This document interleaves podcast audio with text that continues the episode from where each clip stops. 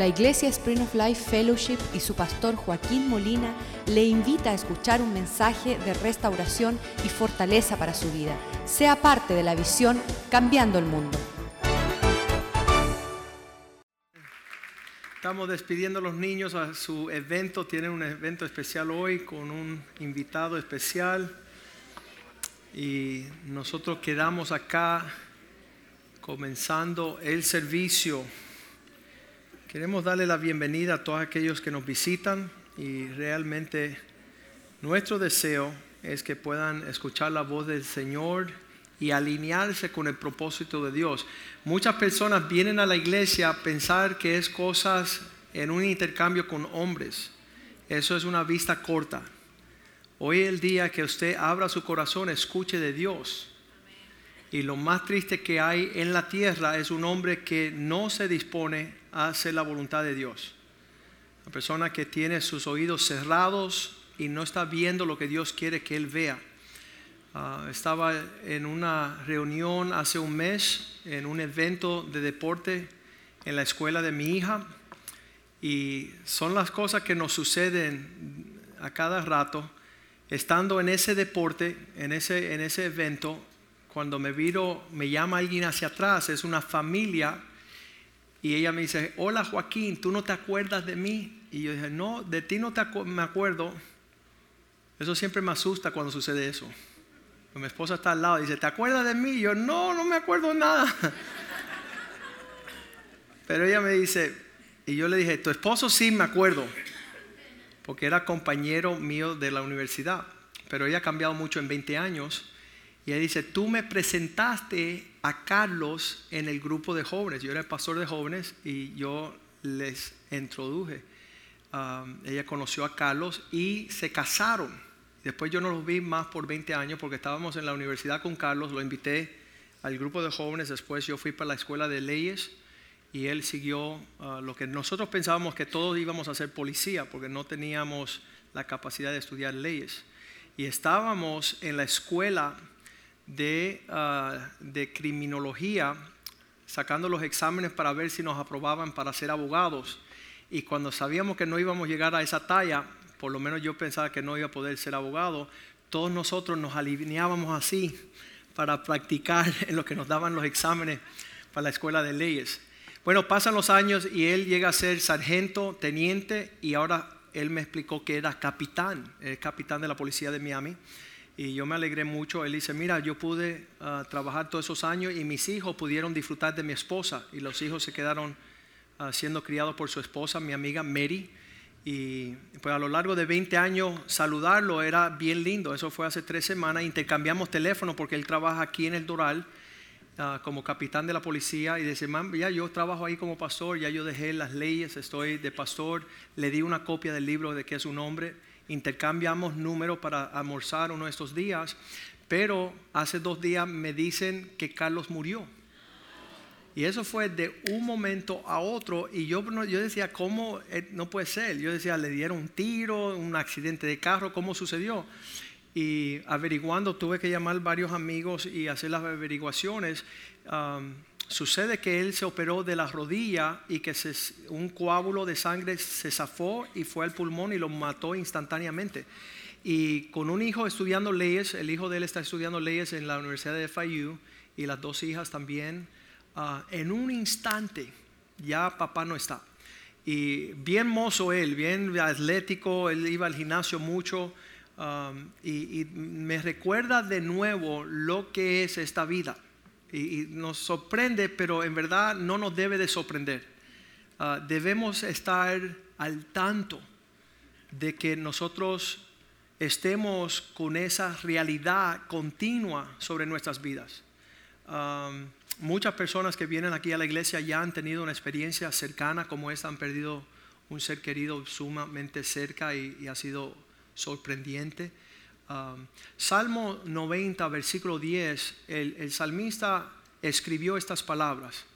Y él decía, Señor, um, conociendo la medida de la vida que tienen los hombres en la tierra, dice, los días de nuestra edad son 70 años.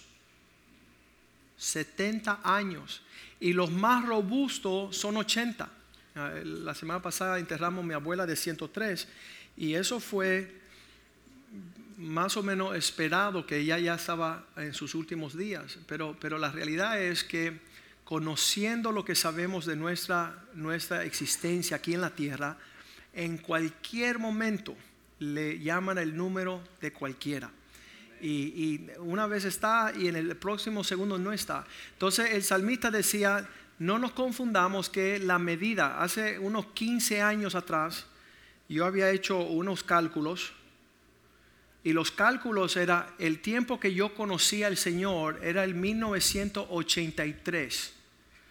Para el 1995, del 86 al, al del 83 al 95, no pasaban ni 15 años. Y los ancianos de la iglesia donde yo nací de nuevo fallecieron. Los pastores, las personas principales. Entonces en esa prédica yo dije, a algunos de ustedes no le quedan ni 15 años. Y un hombre se paró y se fue y se puso bravo. Mas nunca lo vi. Y no era que lo estaba insultando. No, tú como pastor no puedes limitar mis días. Y yo dije, no estaba limitando tu día, estaba diciendo lo que dice el salmista. Por más fuerte que sea, son limitados tus días, porque pronto pasan y volamos. Por eso es la canción Volaré. Um, versículo 12 dice, Señor, enséñanos o enséñame de tal modo contar nuestros días. Déjanos saber el número de días que nos falta para que nuestro corazón adquiera sabiduría. En otras palabras, que pudiéramos vivir con mucho más sagaz. Uh, una amiga de nosotros, eh, esposa de un pastor en California, estaba yo en una conferencia de pastores cuando ella dice, si yo hubiera sabido que mi esposo hubiera vivido hasta los 50 años, hubiera quitado todos los días que le hice infeliz. Hubiera limitado mis discusiones con él, porque no tenemos el tiempo. Y los varones dicen, que nos den días lindos, preciosos, afables, uh, días que podamos disfrutar. Y no tener la memoria, fíjate tú la memoria que ella tiene, que dice, si yo hubiera sabido el tiempo, si hubiera, le hago la vida menos infeliz. Y, y es así, es real. Uh, tuve un cliente en, en, la oficina legal donde estábamos delante de un juez y ese joven de 21 años empieza a llorar desconsoladamente y, y, cuando el juez le dice, ¿qué le pasa? Dice, mi papá murió y no le pude decir que le amaba se me fue, nunca tuve la oportunidad, siempre estaba bravo con su papá. Entonces, es realmente esta experiencia um, ha sido bien, uh, bien sorprendente, eh, el sacar una cita para almorzar y que no se cumpla. Y él pensar que iba a estar en las, uh, la fiesta de acción de gracia y, un día antes, dos días antes, le sucede esta, esta situación. Y, realmente nosotros estamos enumerando nuestros días, estamos tomando a ventaja uh, de la seriedad. Le puedo decir que cada día hay una decisión más precisa de no andar con necios. Hemos eliminado la, la necedad por escoger con quién andamos. La Biblia dice que eso es algo que tú puedes escoger. Y dice que andes con los sabios para que puedas ser más sabio. Y si anda con necios, tus días uh, serán limitados en una expresión de destrucción. Y eso, a, eso nos estamos reuniendo en, en estos tiempos. Um, cada día que ha pasado este año, usted sabe, desde el primer día que comenzamos 2015, ya ahorita pestañamos y, ya se fue ese tiempo y lo hemos utilizado en una manera tan, tan poderosa. Uh, ah, 2016 promete ser aún mayormente uh, dándole al blanco. No, no estamos uh, en el afán de la preocupación. De hecho, el, el, viernes en lo que las personas estaban en el afán de, de la compradera y el viernes negro que le llama aquí en los Estados Unidos, nosotros estábamos reunidos con los huérfanos de His House Ah, estoy orgulloso de nuestro grupo universitario que escogió el día preciso para hacer un contraste a la actitud. Esa es la foto de ellos. Si, si estuvieran bobeando ellos, no pudieran ser representantes de esta iglesia. Los noticieros salieron al parque y dicen, ¿y estos qué hacen ustedes aquí? ¿Están supuestos estar en los centros comerciales? Dijeron, no, nuestra palabra de Dios dice que es mejor dar que recibir. Y estamos andando en el espíritu de la excelencia de nuestro Dios, guardando lo que Dios quiere que guardemos, que son los huérfanos. Ellos recaudan fondos y tienen un día desde hace años, hace más de cinco años, ellos están apartando el viernes negro ese y lo cambian ese lamento en baile y están allá ah, cuidando, teniendo compasión, marcando la diferencia en la vida de 150 huérfanos que llegaron. Uh, de todo, toda manera. Había uno que, que andaba por ahí diciendo, soy adoptable, soy adoptable. Estaba llamando a ver si había una voz en, la, en el desierto, ¿verdad?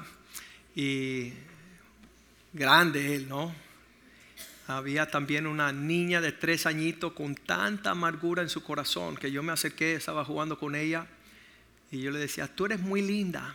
Y ella decía, yo te voy a matar a ti y a toda tu familia. Y yo decía, wow, ¿y mi familia por qué?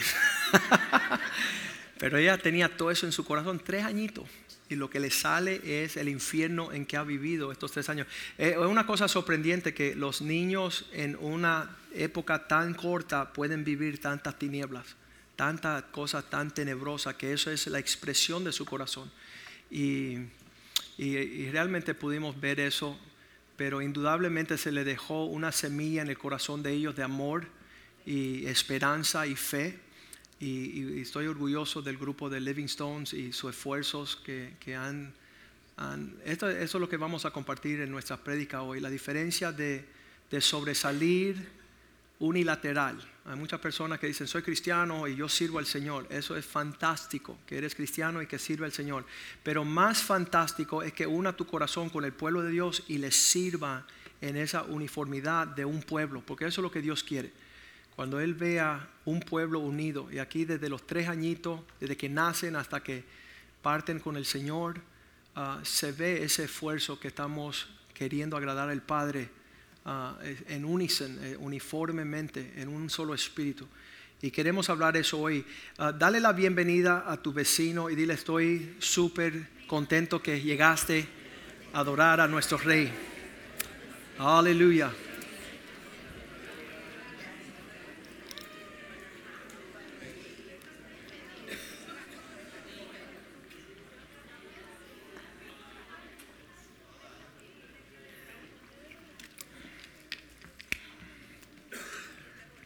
En lo que cerramos el año,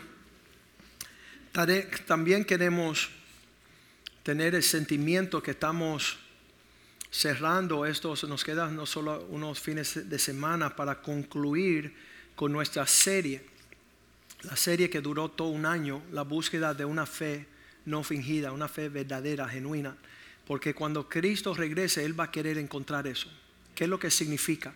Todas las prédicas que hemos dado este año ha sido para profundizar y arraigarnos para poder dar frutos de una fe genuina. Y obviamente que hay mucho circo cristiano, hay mucha farándula, personas están corriendo de un lado para otro, hay mucho engaño, hay mucho presumir, ah, mucho egoísmo, que es lo opuesto de la fe, porque el egoísmo es lo opuesto del amor. Y el Señor nos ha permitido uh, todo este año cubrir esa serie de una fe que cambia el mundo. Y hoy vamos a, comenzar nuestra conclusión, el cerrar uh, las prédicas.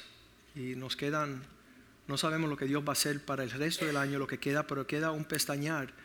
Y sean, sean intencional sobre su fe, no, no, sean, no estén a la deriva no se naufraguen porque son tiempos peligrosos. Padre, te damos gracias por tu bondad en nuestras vidas, te damos gracias por lo que estás, lo que estás haciendo, lo que está ocurriendo, lo que tu gracia ha logrado, Señor. Pedimos que tú nos dirijas, que seamos aptos para toda buena obra, que nuestros últimos días sean más preciosos que los primeros, Que la expresión de la madurez, la perfección, sea aquello por lo cual has logrado labrar, sembrar, cultivar nuestros corazones en las cosas que conciernen la fe. Que nuestro espíritu sea afable y agradable a ti, Señor. Que estemos llenos de gozo, de paciencia para heredar tus promesas, Señor. Que nuestra oración sea incrementada en estos días. Que nuestra cercanía a ti sea nuestra meta. Pedimos que tú uses tu palabra esta mañana para lograr darnos una visión, darnos un bosquejo de lo que tú deseas para nuestras vidas, que anhelamos terminar bien, oh Dios, no solamente comenzar y correr, pero terminar bien. Y queremos, Señor, hacerlo con gozo, queremos hacerlo con alegría y queremos que nuestra vida sea contagiosa, Señor, a que otros puedan imitar nuestra fe y seguir nuestro ejemplo. Que tu paz more sobre nosotros en perfección, que tu amor sea perfeccionado en nosotros, en guardar tus mandamientos. Te damos gracias y sabemos que vas a prosperar esta palabra en el corazón de todos aquellos que escuchen este mensaje. En el nombre de Jesús, amén y amén. Estábamos compartiendo de que la fe comienza individual no hay una fe completa. Muchas veces hablamos con la persona decimos, ¿y cuando conociste a Cristo? Y te dicen, yo nací conociendo a Cristo. Sabemos que esa persona todavía no ha tenido un encuentro con el Señor. En el 1983, mi mamá sale un fin de semana a visitar a su prima y su prima le habla de Cristo y mi mamá se entrega al Señor y acepta a Cristo. Eso fue un día glorioso en la vida de mi mamá ella puede recibir la fe y fue de día, de, noche a día, sorprendiente, una salvación personal y motivo de mucha alegría en los cielos. Pues estaba las fiestas, dice la Biblia, que cuando un pecador se arrepiente hay fiesta en los cielos. Pero todavía quedaba mi hermana, mi persona, mi hermanito, mi papá, mi hermano mayor, desconociendo la fe. Y mamá estaba teniendo una cita de amor con Jesucristo ella estaba leyendo la Biblia y ella iba por la casa gritando, aleluya, y poniendo la palabra de Dios en el baño, en el carro. Y la mami se volvió loca. ¿verdad? Ese fue nuestro parecer. Pero no a mucho tiempo nos invitaron a la iglesia donde yo recibí a Cristo. Mi hermana recibió a Cristo con mi mamá, empezaron a ir a un estudio bíblico de oración y ellas dos individualmente fue una experiencia gloriosa. Después yo, mi hermano, mi hermano mayor y o mi papá y después mi hermano mayor. Y eran todos experiencias individuales de una fe en Cristo, todas gloriosas, pero más gloriosa cuando toda nuestra familia en Cristo empezábamos a crecer ya no separados y peleados, sino en unidad. Había un entendimiento, todos teníamos una Biblia y todos estábamos leyendo, mi papá se veía el avance pidiéndole perdón a nosotros, mi mamá pidiéndole perdón a mi papá, nosotros reconciliándonos como hermanos. Todo estaba sucediendo en nuestra familia, una expresión de una fiesta de jubileo. Todo estaba súper chévere. Pero ese no era el final. Finalmente nos incorporamos en una iglesia y empezamos a obrar unánimemente con la iglesia en no atender nuestros asuntos personales, ni, nuestros milagros personales, ni nuestras necesidades personales, ni la de nuestra familia. Ahora la tarea era entrar en una comunidad de aquellos que habían experimentado lo mismo como familias y tener una expresión de una unidad, comprobando que nuestra, nuestra fe era genuina. Entonces ahí tenemos el plan. Inicialmente estábamos bajo el yugo de Satanás. Um, la Biblia llama el prototipo de Satanás, el faraón, esclavos en Egipto haciendo cosas mundanas. Dios nos llama y nos saca de esa mundanalidad y sana nuestra familia. Ya papi y mami se empezaron a querer, nosotros también, y ya empezó a ser una gloria familiar, pero Dios nos estaba invitando a hacer algo, parte que cambiase el mundo. Deuteronomio 7:6 dice el Señor, en el medio de esta experiencia, no es porque nosotros éramos especiales. Uno se hace la pregunta, ¿y por qué Dios hizo eso con su familia y no con la mía? No es élite, no es especial, no es predilecto. Dice, porque tú eres pueblo santo para el Señor. Dios te escogió. Jehová tu Dios te ha escogido para ser un pueblo especial, para ser un pueblo por encima de todos los pueblos que están sobre la tierra. Dios quería hacer de usted un ejemplo. ¿Y por qué? ¿Qué es lo que Dios veía en nosotros que causó que Él se moviera hacia nuestra persona? Versículo 7 lo dice. Dice, no porque eran grandes, no por ser vosotros más, más que todos los pueblos os ha querido el Señor, os ha amado o ha escogido, pues vosotros eran los más insignificantes de todos los pueblos, porque éramos los peores, los más insignificantes, sea significado significa grande, porque son el desastre más grande que hay en la tierra. Y Dios dice, si yo puedo con los Molinas, puedo con toda la familia de la tierra. Si yo puedo con Joaquinito, ¿verdad? Si yo puedo con este que está súper torcido, entonces todos tienen esperanza. Y Dios lo dice de esa forma. Por cuanto eran los menos indicados de alcanzar. Versículo 8 dice, era porque Dios había puesto, sino por cuanto Jehová os amó. Esa es una incógnita de para siempre. ¿Por qué Dios nos escogió? ¿Por qué lo más insignificante, la más baja categoría él puso su amor y quiso guardar el juramento que había prometido a los padres de sacar con mano poderosa y rescatarnos de la servidumbre de la mano del faraón, el rey de Egipto.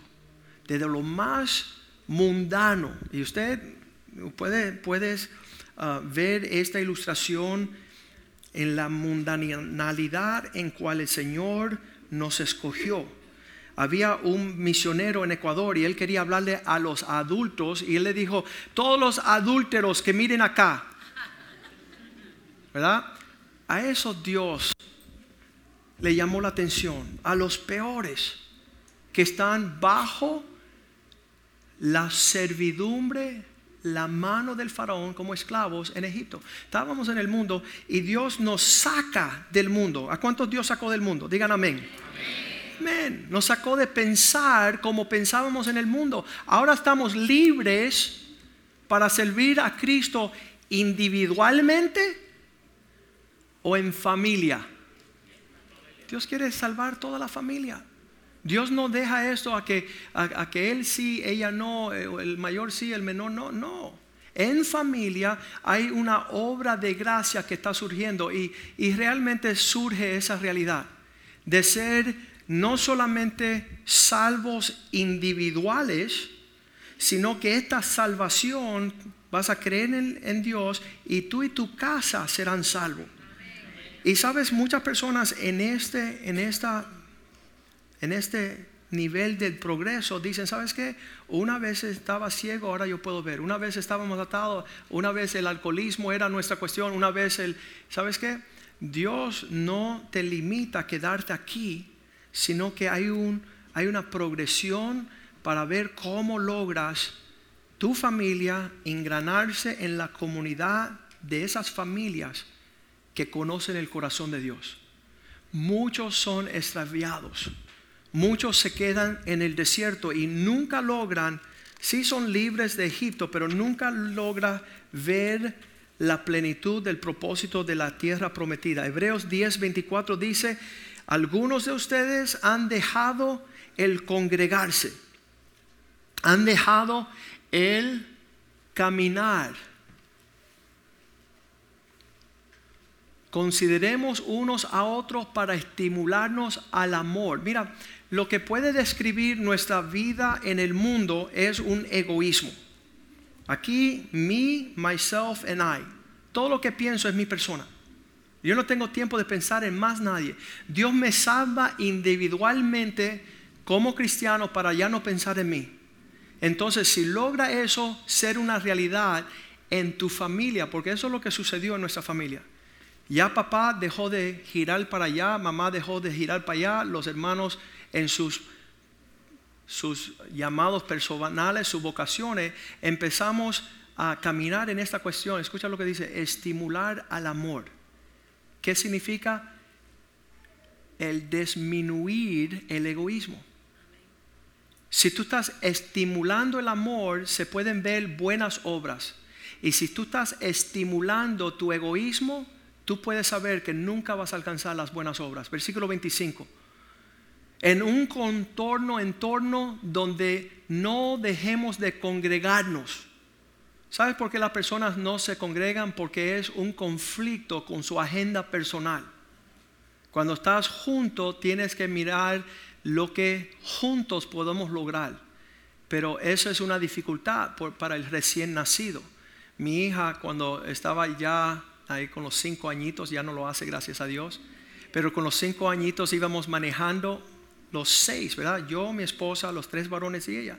¿Dónde vamos a cenar esta noche? Y ella decía, yo no quiero o yo quiero. Y yo le dije, oye, Petiza, cállese que usted fue la última en llegar. Usted, su voto viene al, final de la fila, fila. Primero está papá, después llegó mamá y entonces están los hermanos tuyos. Tú eres la menos que opinar. Lo mismo sucede en la iglesia. En la iglesia tenemos una regla, muchas personas no lo conocen, se encuentra en Eclesiastés 5.1. Nada más que llegan a esta iglesia, le decimos, te, te invitamos a callarte la boca hasta que pasen cinco años y podemos mostrar tu amor.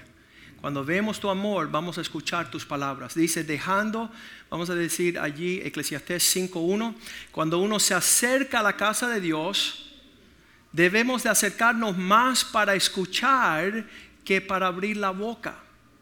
Personas que están todavía caminando en su propio parecer. Dice, cuando fueres a la casa de Dios, guarda tus pies y acércate más para oír que para ofrecer el sacrificio de los necios, porque no saben que hacen el mal.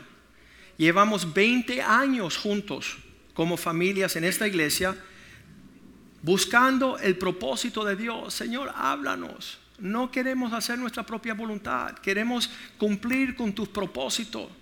Llevamos 18 años en esa espera de escuchar de los cielos y movernos como familias hacia la prioridad de Dios. Llega las personas, pueden tener un año en la iglesia y llega y dice, pastor, tengo una opinión. Y le digo, mira, váyase para casa de tu abuela y déla ya. Te invitamos a que te incorpores a lo que Dios está haciendo con el gran número de personas y no con la singularidad de tu individualismo que desea prestar una opinión sin saber lo que está sucediendo. Entonces a lo largo de 18 años han pasado 10 mil personas por aquí y ya quedaron postradas en el desierto aquellos que querían, si mi hija no toca el piano, nos vamos. Ah, infeliz. Te invitamos a que te vayas porque esta iglesia no se trata de tu hija. No se trata. Él te decía, yo soy el mejor guitarrista de, de California para acá y si no se escucha mi bocina como yo toco, tengo que irme para otra iglesia. Y le decía, mira, otro infeliz, estás invitado en largarte, porque esta iglesia no se trata de un individuo, de un deseo personal. Se trata de ver cuál es el corazón de Dios para que todas las familias podamos movernos, para que se vea no la gloria de la niña ni del niño, sino de Cristo. Dios quiere, eso se llama madurez, eso se llama alcanzar la perfección. El día que ya tú no estás buscando un interés propio, sino que estás caminando, lo vamos a leer acá, bien importante. Vamos a, Hebreos 10, 25. Dice de manera que algunos tienen de no congregarse, de no hacer las cosas unánimes como tienen por costumbre, sino que cada uno se exhorte más y más cuanto veáis que se acerca el día del Señor. Quiero estar hombro a hombro con personas que quieren agradar a Dios, no agradarse a sí mismo. Eso es un espíritu más excelente. Siempre decimos, acercarnos a una iglesia eh, merita aplauso. qué bueno, llegó a la iglesia quedarse entre los hermanitos merita mayor aplauso. ¡Eh! Se quedó el hombre con todo el desastre, ¿verdad? Y después trabajar juntos. Ya eso es mejor que llegar o quedarte, sino incorporarte a un gran número de creyentes para que Cristo se lleve la gloria. Y muchas veces tenemos que esperar este engranaje porque Lo ves, los asignamos a tarea. Si, si ponen a alguien aquí conmigo, no voy a servir. Ay, hermanito, es un niño en Cristo. Piensa que solo se trata de su persona. Y, se ve por encima, se ve continuamente. Pero sabes, la Biblia dice que no seamos más niños. Eh, segunda de Corintios 13, 6, Pablo pone examen a la fe individual de cada uno y, y no sabíamos que se podía hacer esto. ¿Estás todavía sirviendo a Satanás en, las, en los principios de este mundo, esclavizado a la prioridad de los sistemas mundanos? Te divorciaste del mundo, ahora se trata de que tú, porque yo y mi Cristo, así como la gente le decía, mi, mi crucifijo y yo, no, eh, hay algo mayor en, en, salir del mundo y pensar como el mundo, es, eh, un hombre lo estaba diciendo la semana pasada, cuando se trata de Dios y usted. Que tu experiencia espiritual es, es, lo que Dios ha hecho por mí, lo que Dios tiene que hacer por mí, lo que Dios va a hacer por mí, lo que Dios puede hacer por mi familia. Eso, eso todo es lindo. Pero la madurez es lo que Dios puede hacer por otros a través de ti. Ese, ese pensamiento es lejano a muchas personas, ajeno. Mas espero, vamos al 5 por favor, 2 Corintios 13, 5, donde él dice, ah, examínense Pónganse a prueba a vosotros mismos. Eso nadie va a juzgar donde tú estás en estos escalones, sino que tú mismo examínate donde tú estás para ver si estás en la fe. Para ver si es genuino tu experiencia. Si, si dentro de ti, cuando tú te probáis, probaos a vosotros mismos, o no saben, no conocen a vosotros mismos que Cristo está en vosotros a menos que estén reprobados. Es, es lo que está sucediendo con usted. acuérdese el pastor Miguel en Nicaragua que decía, estoy loco por dejar mi esposa para poder servir a Cristo de verdad. Cuando yo deje esta vieja, yo voy a poder servir a Cristo así tiempo completo y glorioso. Yo le dije, Miguel, sin tu esposa no hay ministerio. Dígaselo a su vecino, sin tu esposa no hay ministerio. Tu esposa es tu ministerio. Es la, la muestra de Cristo en ti que derrama su vida por causa de su esposa. Oh, oh. Cuando hago así y pongo a prueba, pongo los cables a prueba en mi corazón, a ver si hay algún latido cristiano ahí, no lo hay. Porque hay un egoísmo, una prioridad de tu persona y tu familia y nunca piensas de lo que Dios piensa. Te saqué de Egipto bajo la mano del faraón para que en ti todas las familias de la tierra fueran benditas. Para que los pueblos supieran lo que es una familia. Sabes, es lindo ver eso. En, nuestra familia, ejemplo ah, particular, cuando las personas ven la familia Molina, wow, mira, se están negando ellos mismos para estar juntos. No están lejos. este, este día de acción de gracia estaban mis tres varones junto a mí y llegaron unas personas que nos vieron y dicen, oye, ¿sabes lo que tú estabas haciendo a la edad de ellos? Y yo sí, yo no estuviera aquí. Yo estuviera lejos de mis padres, lejos de mi familia, en una celebración personal, porque estaba endiablado. Solo pensaba en mí mismo. Tener mis tres varones y mi hija ya, ellos decían, eso no es normal. Yo dije, no, no es normal, es sobrenatural. Es Cristo en ellos. Es una vida, una expresión donde están aprobados porque Cristo, el sentimiento de Jesús está allí. Versículo 6, examínense. Prueben si la fe está allí. Mas yo espero que ustedes conocen que nosotros no estamos reprobados. ¿Por qué Pablo pudo decir esto? Porque él está escribiendo a los Corintios y él está sirviéndole a ellos. Dice, lo, que estoy haciendo aquí no me beneficia a mí para nada. Y si yo fuera a escoger, no lo hubiera bautizado a ninguno de ustedes. Porque están súper mal, están egoístas. Por eso el, mensaje que le manda a los corintios es el amor. Dejen de pensar en sí mismos.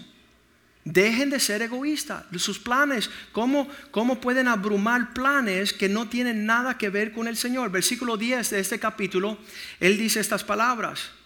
Le estoy escribiendo estas cosas estando ausente para que no para no usar severidad.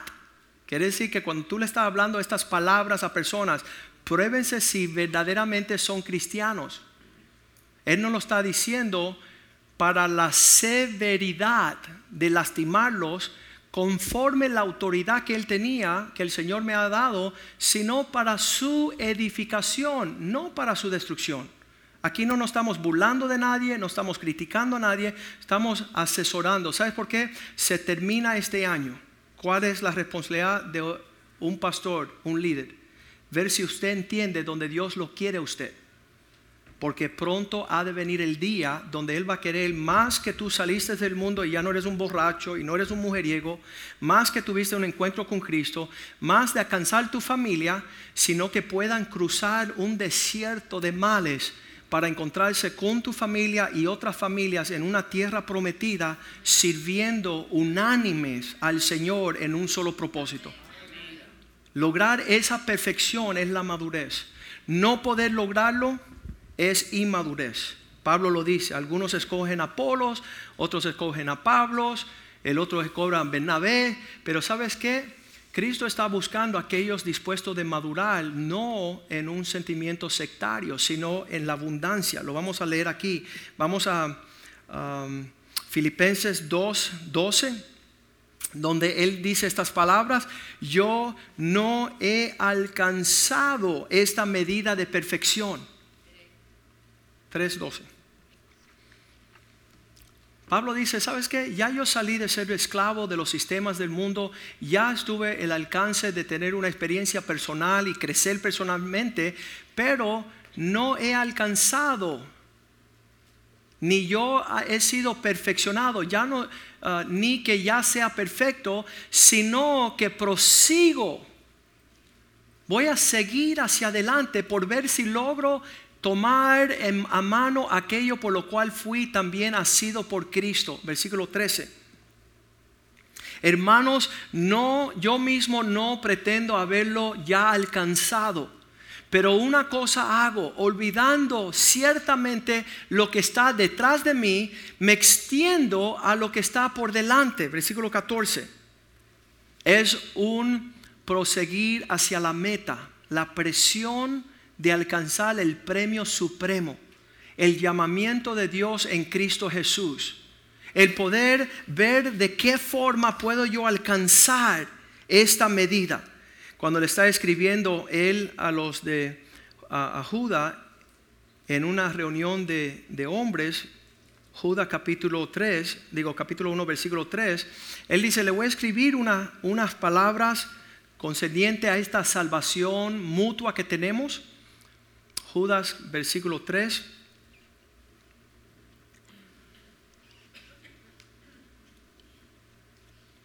Judah 1.3, ahí está. Amados, por la gran solicitud que tenía de escribirlo acerca de nuestra común salvación, hemos tenido en común esta experiencia, me ha sido necesario escribirlos exhortándoles que contendéis ardientemente por la fe, que peleen la batalla de la fe que ha sido una vez dada a los santos. Versículo 4. Porque hay que pelear por la fe? Porque han entrado algunos hombres entre nosotros encubiertos. Dices, ellos no tienen planes de hacer nada con nadie. Ellos quieren servirse a sí mismos. Lo que desde antes habían sido destinados para condenación, hombres impíos que convierten el libertinaje la gracia de Dios y niegan aquel que es soberano, nuestro Señor Jesucristo. Personas que, que entran en nuestro medio no entienden que el plan es que todas las familias se unan para que Cristo sea manifiesto. Cuando estos jóvenes se reúnen en el parque, cada uno tiene diversas ideas, cada uno tiene diversas edades, diversas prioridades, agendas, unos se tienen que ir a trabajar, otros no se, y ellos cancelan todas las cosas para hacer algo unánime, para enseñarle al mundo la madurez, que juntos pueden servir en mayor grado que individual. Yo llegué a conocer a muchos de los grandes predicadores que andan navegando la, la escena de la faz de la tierra. Y ellos decían, no, porque yo tengo un congreso a 10 mil personas. El otro decía, yo tengo un congreso de a 80 mil y después me voy a otra a 100 mil. Le digo, mira, ¿sabes qué? Quiero conocer al siervo de Dios, que es una bendición cuando dos o más están reunidos en su nombre. Eso es lo que Dios quiere. No que estemos haciendo grandes eventos, sino poder con engrenarnos con aquellos que están para hacer un solo llamado, una sola meta, un solo Señor, un solo Espíritu. Y no estar continuamente trayendo disensión. Esa es la muestra de la perfección. En un lado tenemos el egoísmo acá con Satanás. Lo que son como Satanás se parecen. Ellos hablan de yo y después yo y después yo. Ellos están hablando de mí. Hacemos una prueba. La próxima vez que estás hablando con un hermano cristiano, ah, casi nunca te deja hablar, así que tú empiezas a grabarlo.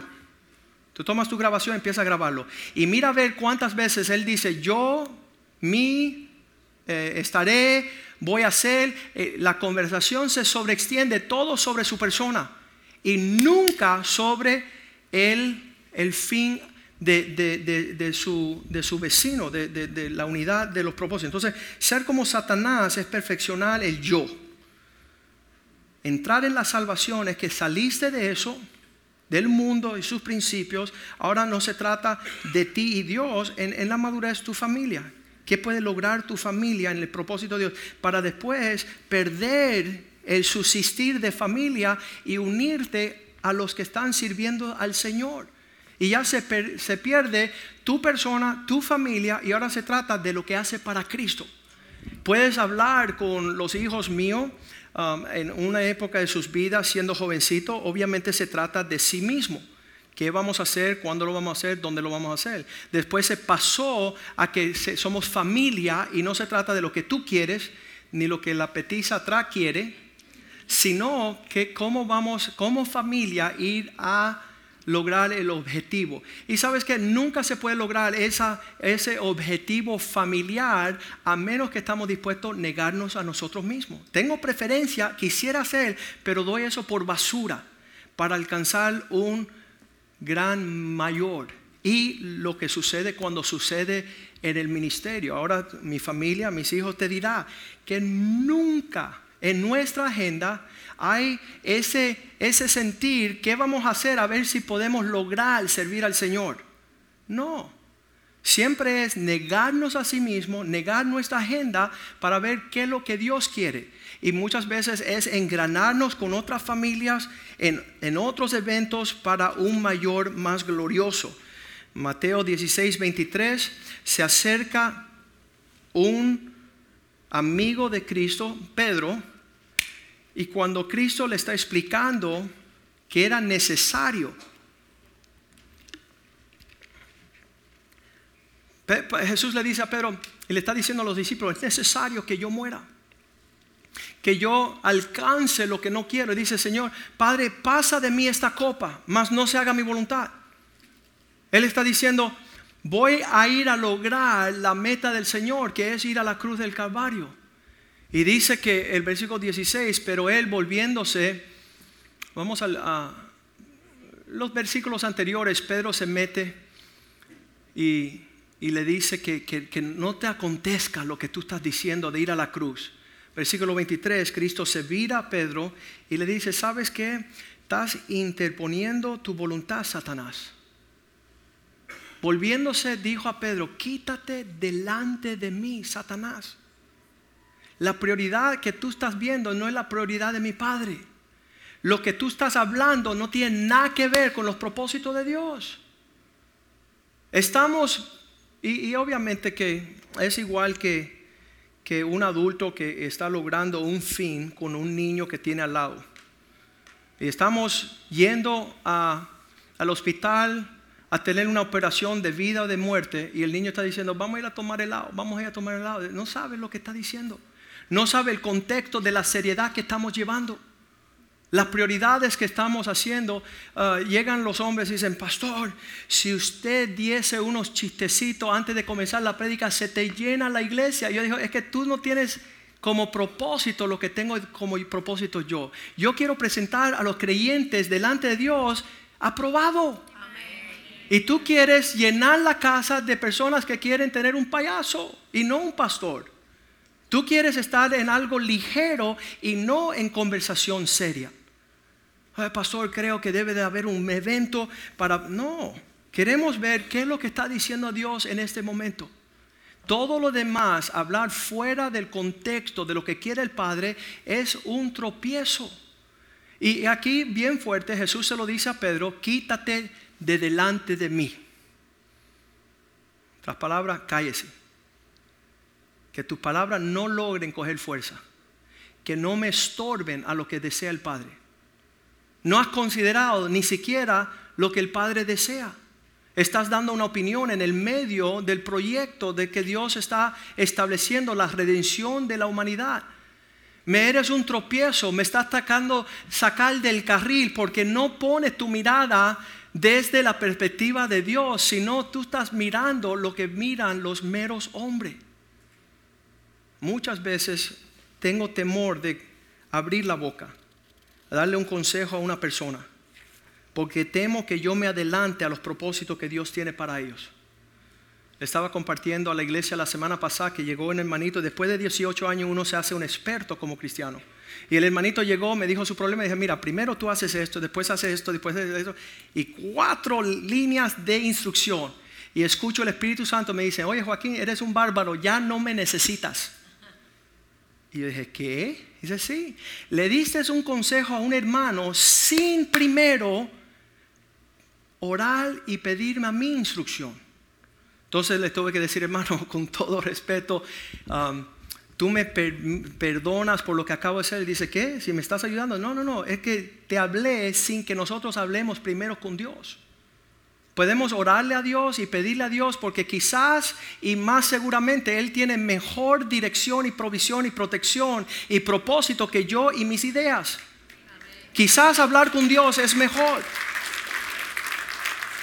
Quizás consultar con aquellos que Dios me ha puesto en comunidad. Me acuerdo un hermano llegó y dice, pastor, voy a comprar un terreno y todas las facultades me ha sido dado y tengo provisión. Y dile, dale hombre y adelante y sea abundante. Pero no supe yo que él le había pedido a tres ancianos con canas la misma pregunta y los tres le dijeron que no de la misma iglesia. Entonces yo, yo, le dije, mira, si yo hubiera sabido que los ancianos te habían dicho la respuesta que no, ¿quién soy yo para decir que sí? Y tú eres un necio, porque tienes más de 180 años de experiencia diciendo que te no y te vas con uno con menos experiencia.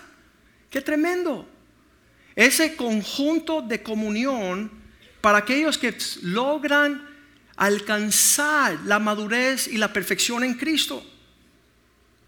Ahí lo dice la palabra de Dios en 1 Corintios 10.1. Mira el modelo que tenemos. El modelo que tenemos es que Dios a todos estuvieron bajo la nube. Digan conmigo todos. Significa más que uno. Tú no tienes razón por la cual estar individual. El llanero solitario, el Elías, ¿verdad? Mátame Dios, soy el único que te he sido fiel. Le dijo, no, hay siete mil que no han doblado rodilla. Tú no puedes destacarte como único cuando Dios está formando una comunidad, familias que están en serio. Porque no quiero, hermanos, que ignoréis que nuestros padres todos estuvieron bajo la nube y todos pasaron el mar. Versículo 2. Y todos fueron bautizados en Moisés, en la nube y en el mar. Versículo 3. Y todos comieron de un mismo alimento espiritual.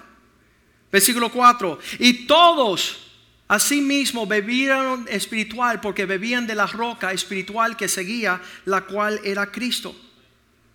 Todos haciendo un conjunto de familias unidas. Mira, la única forma que es posible es negarse a sí mismo. La única forma. Porque cada uno tiene una opinión. Y estamos viviendo en una generación donde la gente dice, no hay veracidad, no hay nada verdadero, todo es la opinión del prójimo. Y no hay verdad, sino preferencia. Y la realidad es que sí hay verdades y sí hay principios que no se mueven. Esta cuestión de honrar a los padres, ¿cuánto piensan que es una opinión? No es una opinión, es un hecho. El que honra a su padre, todo le va bien. Y, también dice, el que le da doble honra a los pastores, todo le va bien. No es una opinión, no es una preferencia. Es una, es una madurez, una eh, perfeccionar. En ese sentido dice, aunque todos estaban bebiendo, caminando, comiendo, pasando por el bautismo en la nube, todos juntos, pero dice el versículo 5, que es el más triste de todo esto, pero de los más de ellos no agradaron a Dios. La mayoría no hicieron lo que agradó a Dios. Le puedo decir esta mañana, la mayoría tiene que entrar en una madurez mayor. Sí son salvos, salieron del mundo, sí dejaron de ser egoístas personales, están en familia, pero le falta incorporarse a familias que están en serio y no deshonrar a la familia donde Dios te puso, donde Dios está engranando tu propósito. Eso es mayor madurez. Más de los muchos de ellos Dios no se agradó, por lo cual quedaron postrados en el desierto. Qué triste que Dios te saque a ti del yugo de Satanás, de estar en Egipto esclavo, oprimido y atado a tu maldad, tu egoísmo. Que Dios te haga libre. Y tú yendo en pos de la tierra prometida, quedas postrado en el desierto porque no pudiste entrar a la tierra prometida. No pudiste entrar a engranarte con el propósito mayor del Señor. Fuiste por los deseos personales, te estancaste en una prioridad que te sirvió a ti nada más. Eh, un primo que tengo dice, no, yo no me quiero unir a tu iglesia porque pierdo mucho de quiénes soy. Y él enseñó ese egoísmo a su hijo.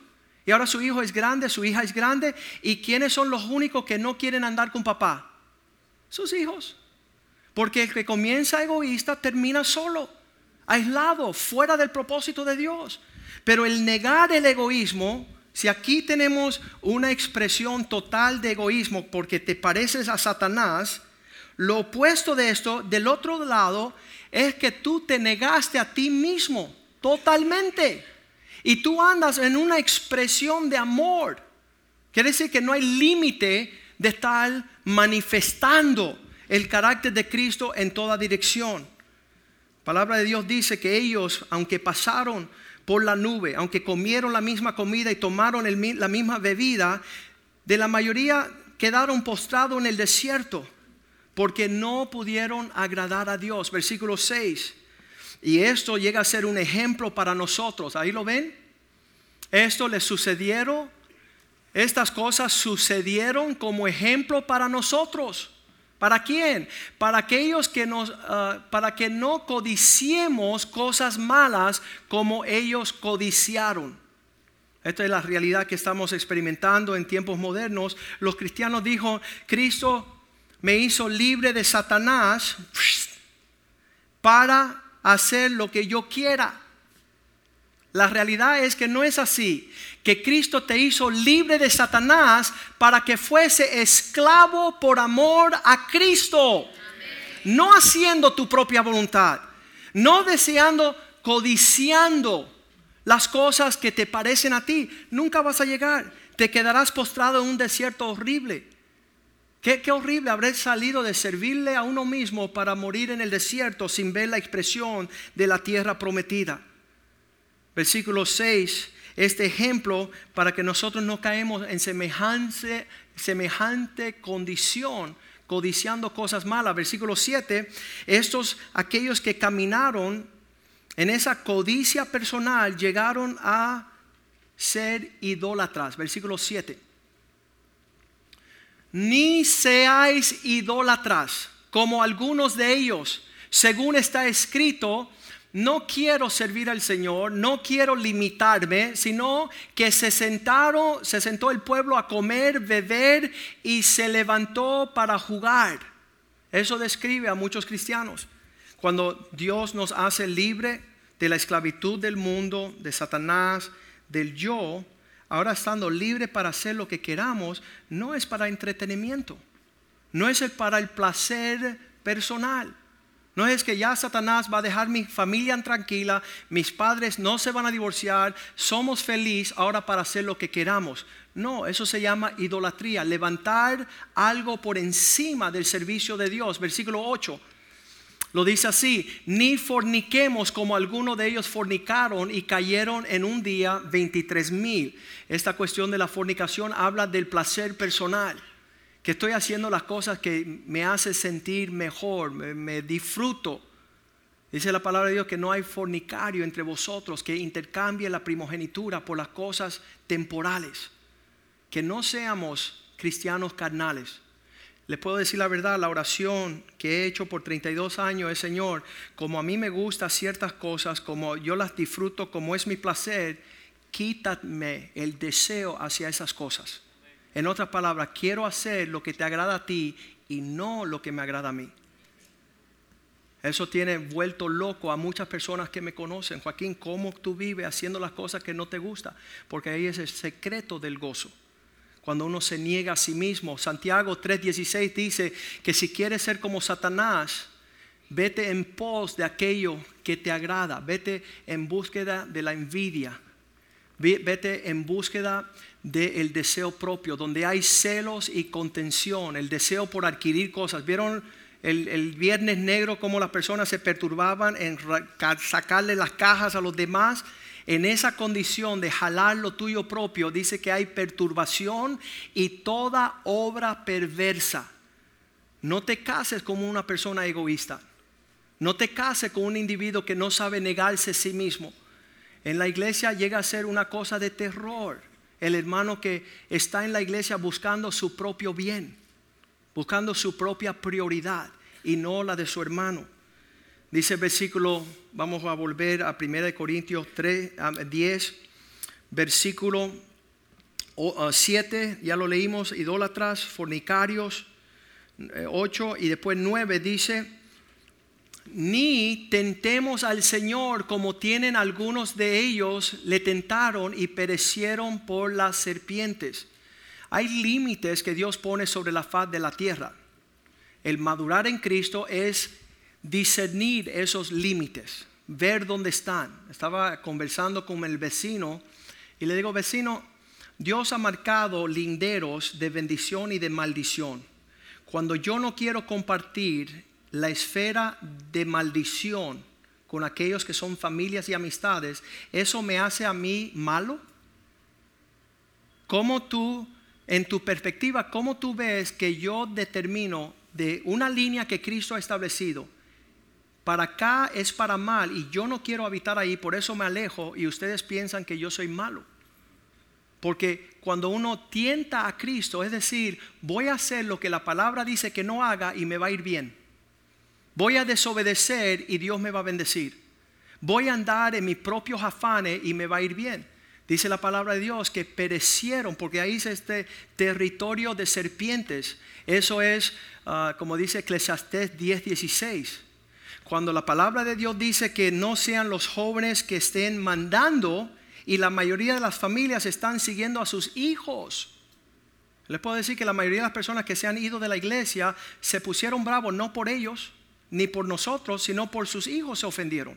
Y ellos siguieron a sus hijos fuera de la iglesia.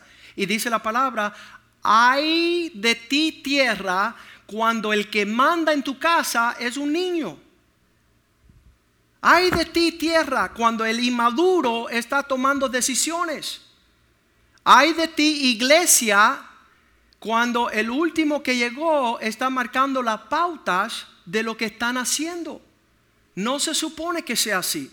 No se supone que una persona inmadura, una persona que todavía no entra en la comunidad con un testimonio que muestra su sacrificio, que no está buscando lo suyo mismo Dice la palabra ahí, yo creo que es en Filipenses 2, versículo 5, que exista este sentir en vosotros.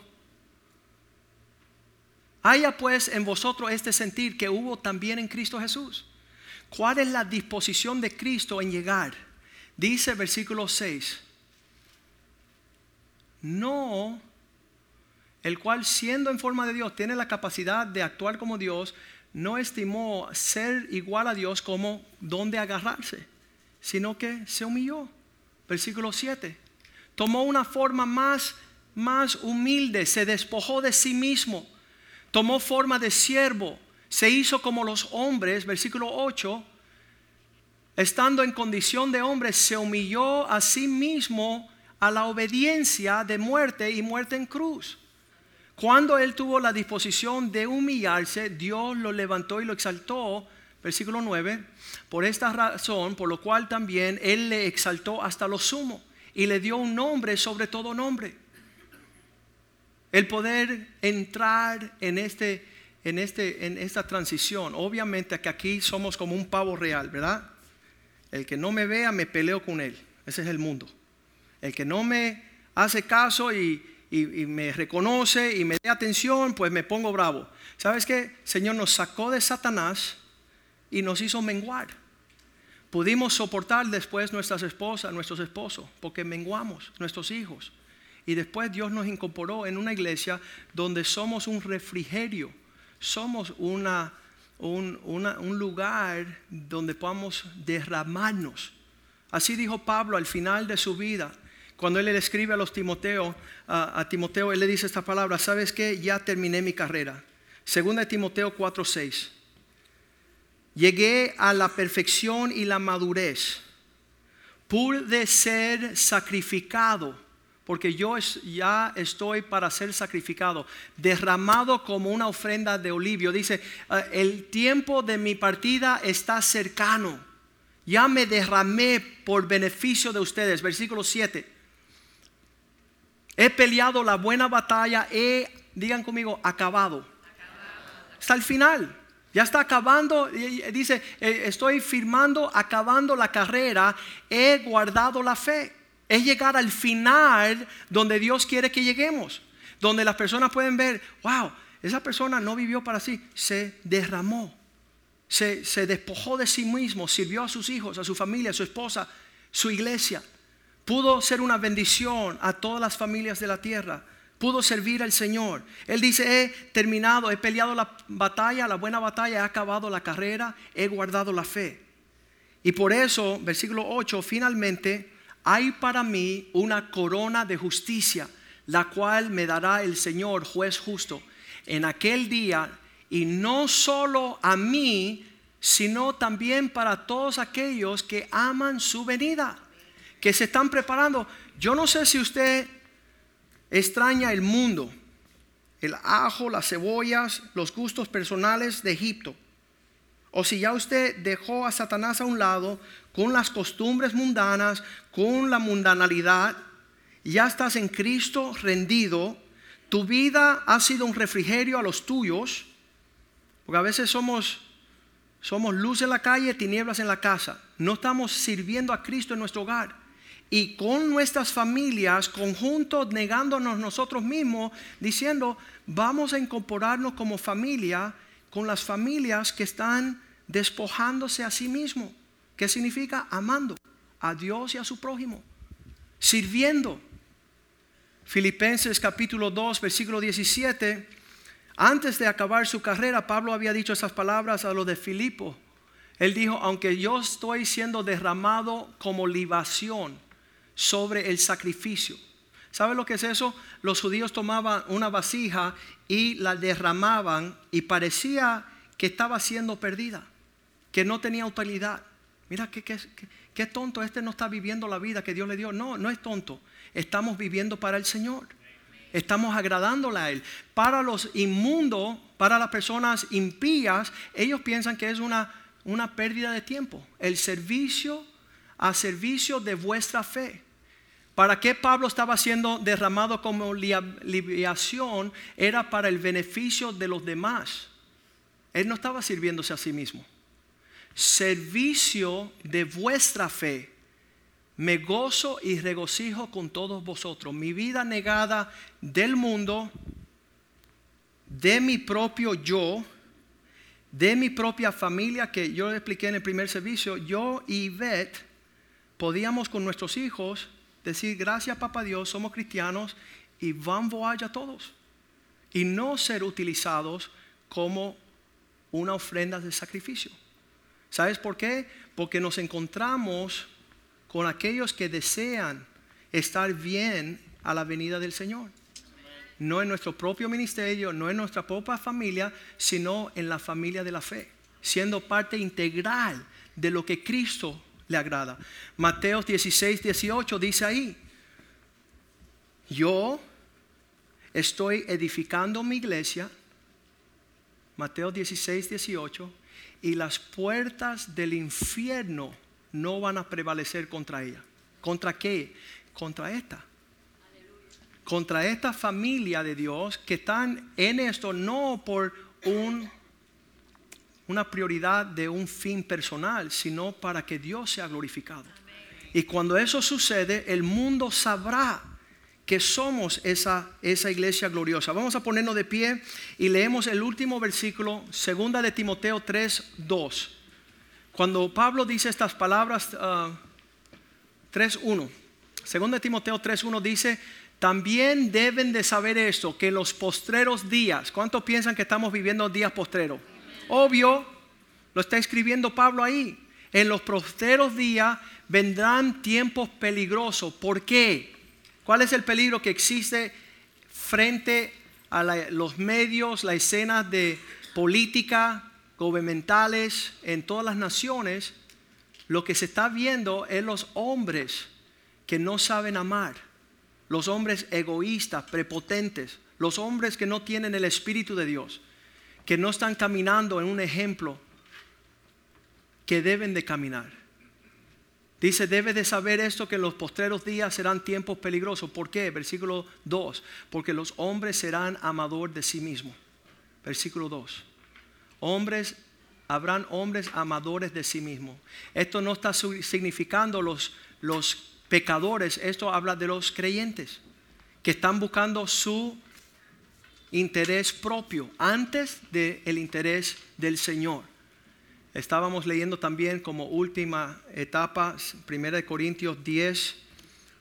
Estamos terminando con el versículo 10 que dice que estas personas que perecieron, escucha esto, desde Egipto a la tierra prometida, los que perecieron en el medio, en el desierto, fue porque murmuraron.